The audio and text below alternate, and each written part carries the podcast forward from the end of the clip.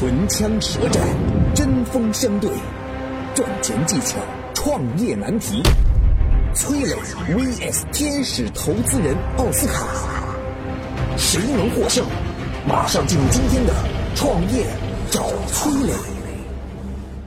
崔磊，乐客独角兽创始人、天使投资人，创办了《创业找崔磊》节目。奥斯卡，创丰资本天使投资人，喜马拉雅签约创业导师。下面进入问题一：今年的生意很不好做，一度想过放弃，请问一下，我应该如何度过创业低谷期呢？下面有请崔磊表达他的看法。创业这件事儿呢，有高潮有低谷。既然你选择了这条路，肯定有过心理准备了。我们看看现在那些成功的企业家，没有谁一路走过来是一帆风顺的啊！这个听起来像是老生常谈。那举个例子吧，京东的创始人刘强东，大家都很熟悉啊。你有没有注意过他额头有一撮白头发特别明显？怎么来的呢？当时呢，二零零八年全球金融危机，京东啊，因为在全国范围自己去建了很多物流，投入非常大，资金链很紧张。一方面，当时金融危机，投资机构都在勒紧裤腰带过冬；另一方面呢，很多投资人对京东的模式是质疑的，认为一家电商公司自己做物流太烧钱了，不敢投。你看那时候，淘宝是就是依靠别人的第三方物流嘛。要知道，如果二零零八年底再拿不到钱的话，京东就要倒闭了。所以刘强东晚上是怎么也睡不着，整天为钱的事发愁，焦虑不安。有一天早上起来的时候，他竟然发现一晚上啊就多了这么一撮白头发，可想当时的压力有多大。好在熬到了二零零九年一月，京东拿到了救命的钱啊，否则今天我们也看不到京东这家公司了。你别看刘强东现在这么成功，但他背后经历的那些失眠、焦虑你是看不到的啊，这是每个创业者都会经历的。所以刘强东也特别这撮头发啊不去染黑，就是告诫自己说，你看我们所承受的压力曾经有过，现在有，未来还会有。我觉得创业者有三个很普遍的症状。第一呢，就是焦虑，这个很好理解啊。创业者每天都会非常非常的焦虑，有时候甚至是吃不好、睡不好，呃，减肥或者增肥的效果都很好，莫名其妙就瘦了或者是胖了。第二呢，双向抑郁，什么意思呢？我们通常理解的抑郁就是情绪低落，但创业者是不一样的。双向抑郁呢，是有的时候情绪非常低落，但是有的时候精神又会非常亢奋，就像打了鸡血一样啊。创业就是在这种高潮和低谷当中反复，这是特别常见的现象。第三，失眠，创业者经常会翻来覆去睡不着觉，满脑子都是公司的钱呐、人呐、事儿呐，想着想着天就亮了。这三个症状，创过业的人应该感悟多少会有一些吧。那么在创业低谷期的时候，我们应该怎么去应对这个过程呢？我谈几点看法。首先，你要重新去认识创业这个事儿。创业过程中的磨难是不可避免的，它就像是我们玩的游戏，你就是在一个不断打怪升级的过程啊。选择了创业，就一定选择了一个反复痛苦、反复遭打击的过程，同时还充满希望未来。另外呢，我们要正确的去认识焦虑啊、抑郁啊这种状态啊。我就问你，如果有个员工来应聘，你会选择一个为工作焦虑的员工，还是说，哎呀，一点都不焦虑，无所谓？我想大部分人都会选择前者啊。那这个问题提醒我们啊，就是有的时候焦虑它不一定是件坏事儿。创业虽然需要乐观，但是有的时候在冷静和适度焦虑的情况下做出的决策往往会更客观一些。最后啊，解决问题最好的方式就是直面问题。很多创业路上的坑，只有你自己踩过了、掉进去了、摔过跟头了，你才会深刻，下次才会去避免。你需要的就是不断的从坑里边爬出来。当然，如果有人能够指点你刚开始就如何躲开坑，那就更好了。啊，永远不要轻易选择放弃。我曾经呢跟很多创业者沟通过，发现创业者最大的痛点就是缺少资源、缺少链接。于是呢，我们创立了创业者社群“乐客独角兽”，现在啊已经有三万多人了。有人在这找到了创业机会，找到了客户、渠道商、投资人。下拉手机屏幕，在节目简介里边有我的个人微信号，我在社群等你。感谢崔磊的精彩发言，下面有请奥斯卡表达他的看法。大家好，我是天使投资人奥斯卡。我先给大家讲一讲我们最熟悉的创业团队啊，也就是唐僧师徒四人组了。以前在看《西游记》的时候，我心里一直有一个困惑。我们知道唐僧他不会任何法术，所以只能骑白马去西天取经。但是孙悟空的一个跟头就十万八千里，他完全可以背着唐僧去西天取经。但为什么还要经历这么多的磨难呢？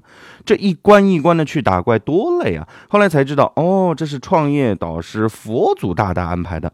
他们必须在前往西经的路上啊，经历九九八十一难，才能迎取真经。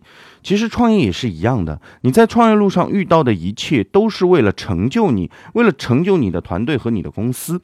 那应该如何应对创业路上的低谷期呢？我觉得可能有三个建议比较好。首先，我觉得创业需要一颗强大的心，这样的话，我们才能去应对创业过程中遇到的挫折。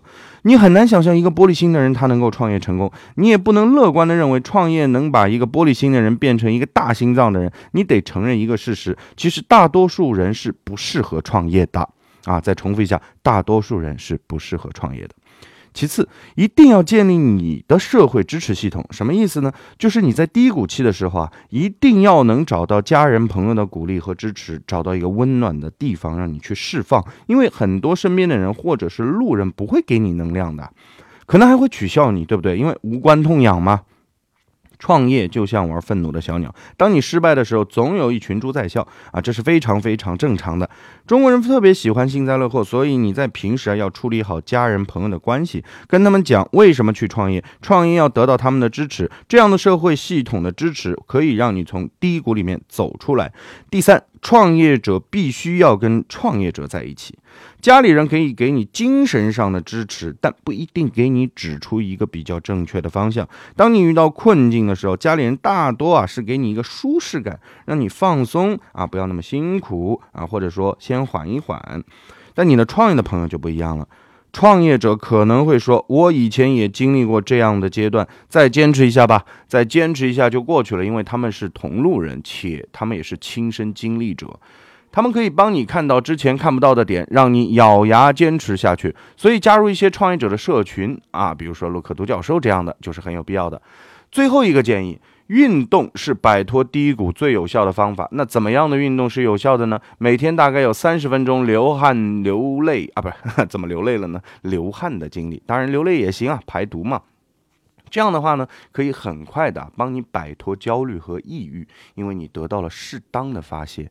因为有时候心情不好的时候啊，自己的身体会非常的懈怠。啊，非常的懈怠。而当你运动之后呢，会分泌很多多巴胺和脑肽酚啊，它里面有快乐的基因和因子，也会让你得到一种愉悦啊，也能让你朝着正确的方向，或者是更加有希望的方向去发展。创业是不断跌入坑里的一个过程啊，然后不断的在爬出来的一个循环。这一路升级打怪的过程呢，你必须直面一路上的困难，才能从青铜走向王者。创业就是不断的掉进坑里，然后不断的爬出来，继续往前走。这一条路就是打怪升级的过程，你必须直面一路上的困难，才能从青铜段位走向荣耀王者。感谢奥斯卡的精彩发言。下面进入问题二：星巴克找外卖代运公司，用八十四天上线了两千家外卖店。那外卖代运营到底是怎样的生意呢？下面有请崔磊表达他的看法。首先呢，我来给大家讲讲外卖代运营是什么意思啊？现在外卖平台大家用的越来越多了，年轻人都习惯动动指头点个外卖。国家统计局给出了一组数据：，二零一八年全国餐饮收入首次超过了四万亿啊！以前中国也就四万亿人口，那时候不是四万万嘛？现在四万亿。啊，太可怕了这个数字。其中呢，外卖市场的规模超过了两千四百亿，但是市场渗透率只有百分之六，说明还有很大的空间等待去挖掘。而且外卖市场每年的增长速度百分之二十左右，行业发展速度非常快。所以呢，未来会有大量的传统餐饮企业需要转型到网上去。那转到网上，你需要考虑什么呢？和线下的逻辑一样啊，你需要从网上门店的装修。菜单的选择、商家的活动等等等等方面去考虑，但是这些传统餐饮企业并没有网上的这种精益化、精细化的运营能力，那怎么办呢？干脆就找别人来做这件事儿呗。这时候就要有外卖代运营的公司出现，线下的餐饮老板只要专心做好自己擅长的线下经营，将剩下网上这一套完全交给那些外卖代运营公司去做，这就和早年淘宝的电商代运营一个样啊。外卖代运营其实就是外卖平台和外卖市场之间链接者的那个角色，专业的人做专业的事儿，效率才会更高嘛。那外卖代运营平台能够提供哪些服务呢？第一，帮助商家提升运营效率，怎么做呢？我们都知道啊，网络的这个线上流量跟传统的这个线下流量完全是不同的逻辑。线下开餐厅考虑的是地段怎么样啊，装修怎么样啊，这个人流如何啊？那线上流量怎么经营呢？这涉及到用什么技术监测手段啊啊？等等等等，来帮助商家提升运营效率。我举个例子，你就知道了。比如很多人喜欢吃鸡腿饭，但是点完之后就发现，哎，这家店的鸡腿饭做的好像并不好吃，跟我预想的鸡腿饭有很大的差距。在线下会怎么办？线下就会说，哎，好像每波来的人都不太一样，是吧？那在线上呢，线上就要对整个数据来进行分析啊，就要知道光有销量没有复购这样的产品对于门店是有伤害的。这时候外卖代运营公司会将它标记出来，建议商家去更换菜品，因为你的复购很低啊。所以外卖经营的痛点是可以通过数据分析来解决的。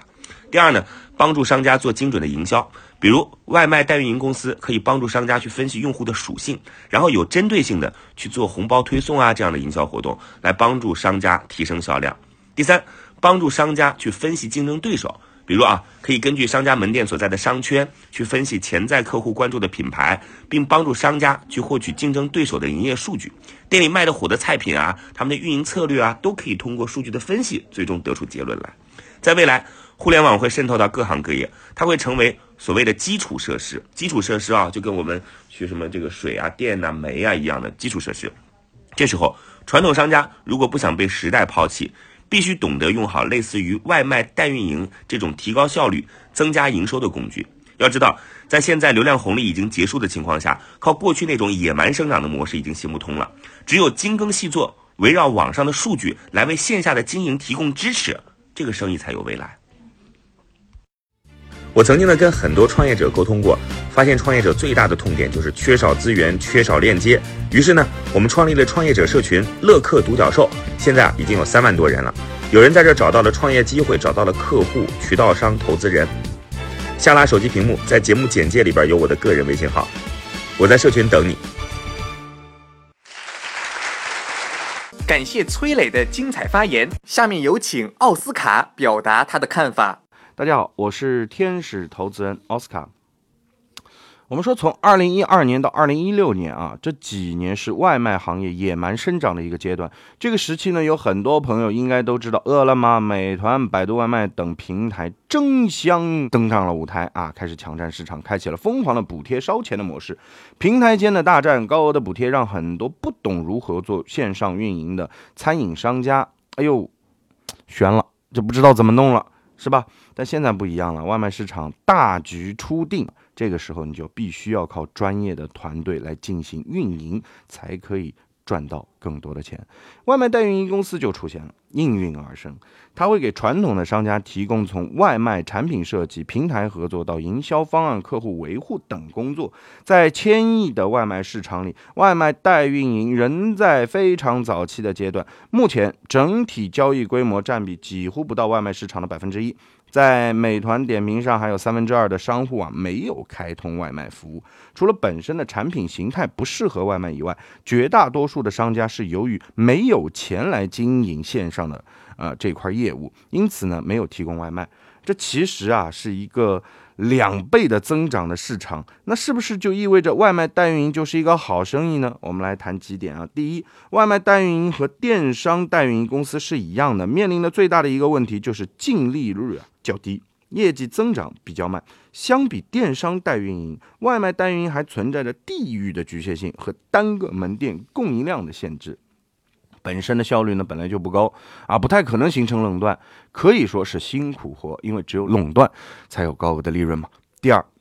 虽然天花板是比较明显的，是看得见的，但是外卖代运营目前还是个增量市场。如果从外卖市场百分之一做到百分之十，也就是几百亿的市场空间。但这里面关键点在于什么？你能不能真正的帮助到商家提高营业额？要知道，面向企业的生意和面向个人消费的生意是完全不一样的。企业看的就是你能不能提高效率、降低成本、收入增加，这些是非常非常现实的。如果没有效果，他们是不会去续费的。最后，从资本面来看啊，像石亨啊，在今年一月份刚刚做完的数千轮美金的 B 轮融资啊，背后有红杉啊、高融这些知名的投资机构。另外呢，还有像在汇啊、掌单啊、商友外卖、管家、米布生鲜等等都拿到了融资，所以还是有不少资本对这个市场是很认可和看好的。现在精细化运营越来越重要，传统企业只有懂得运用互联网工具武装自己，才能在激烈的市场竞争中具备竞争力。而那些帮助传统企业提高效率、降低成本、增加营收的公司，也会在这个过程中赚到钱。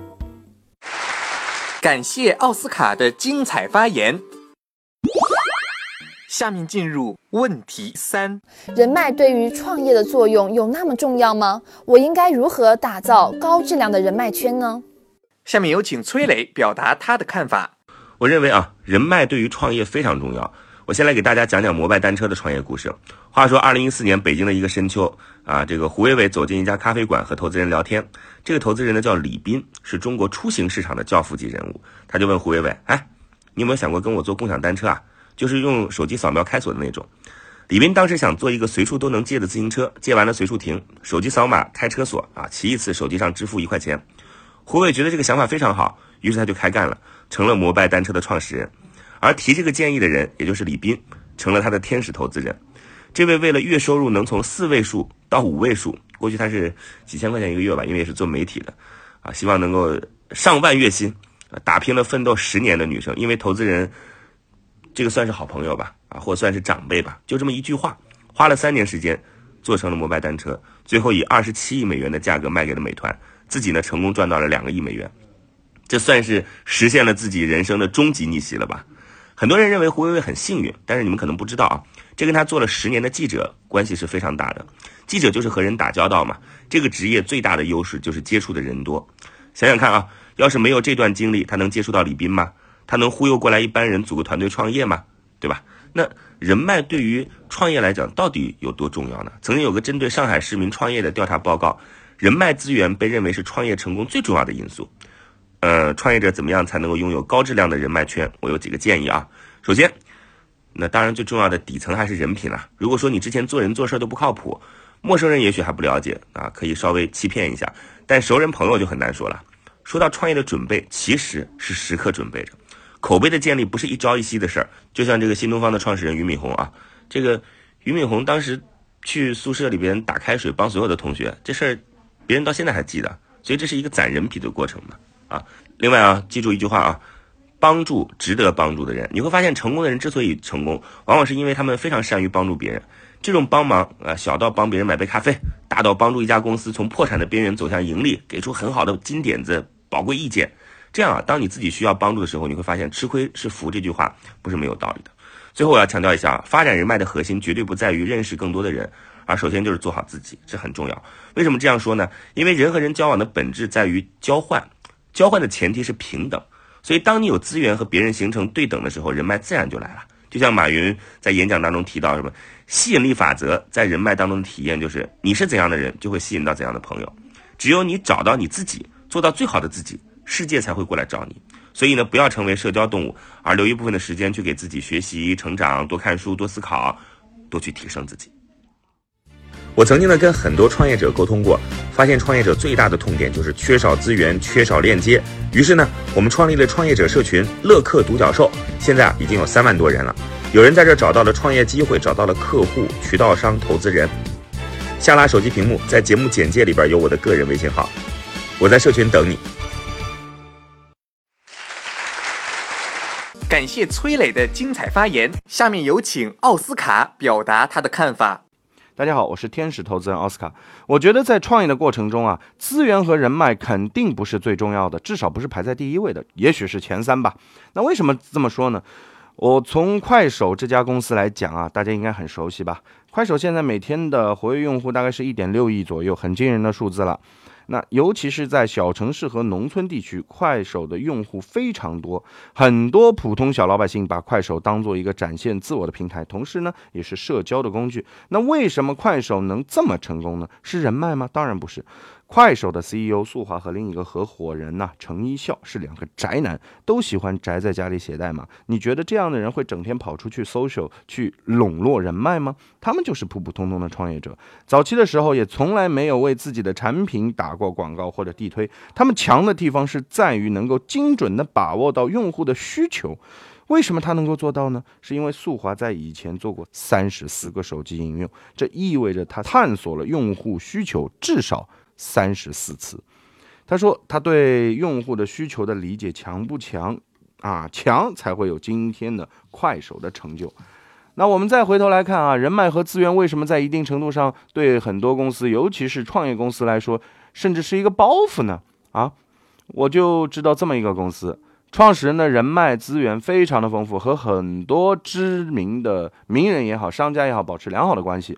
那些名人呢也非常愿意为他站台，但是他的业务依然没有任何起色。为什么呢？这就是因为创始人太看重人脉啦，忘了本质的东西。本质还是你的服务，对不对？还是你的内容，对不对？还是你的体验，对不对？还是产品本身嘛？那好，在创业过程中啊，我有几个点啊，想和大家分享一下。首先，最重要的是发现客户的需求是真实的需求和痛点，而不是伪需求和伪痛点。其次，有了需求过后，打磨产品和服务嘛，对吧？你要提供的产品和服务是否能够满足大众？有没有很好的填补大众的需求？也就是刚才说的真正的痛点，而不是伪的。那第三呢是市场营销和运营啦，这个就很容易理解。产品做好之后就要推出去嘛，让更多人的知道，让更多人用。前三个这是基础，最后我觉得才是资源和人脉。你没有这三个点，你站不稳呐。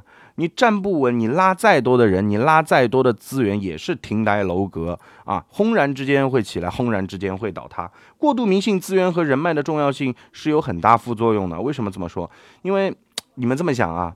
这样容易让你形成对人脉的依赖，那最后你做的到底是自己的产品，还是做一个拉皮条的生意呢？对不对？要知道人人脉的依赖基础啊是相互创造价值。如果你不能为别人带来价值的话，那这些人脉也会慢慢离你远去，对不对？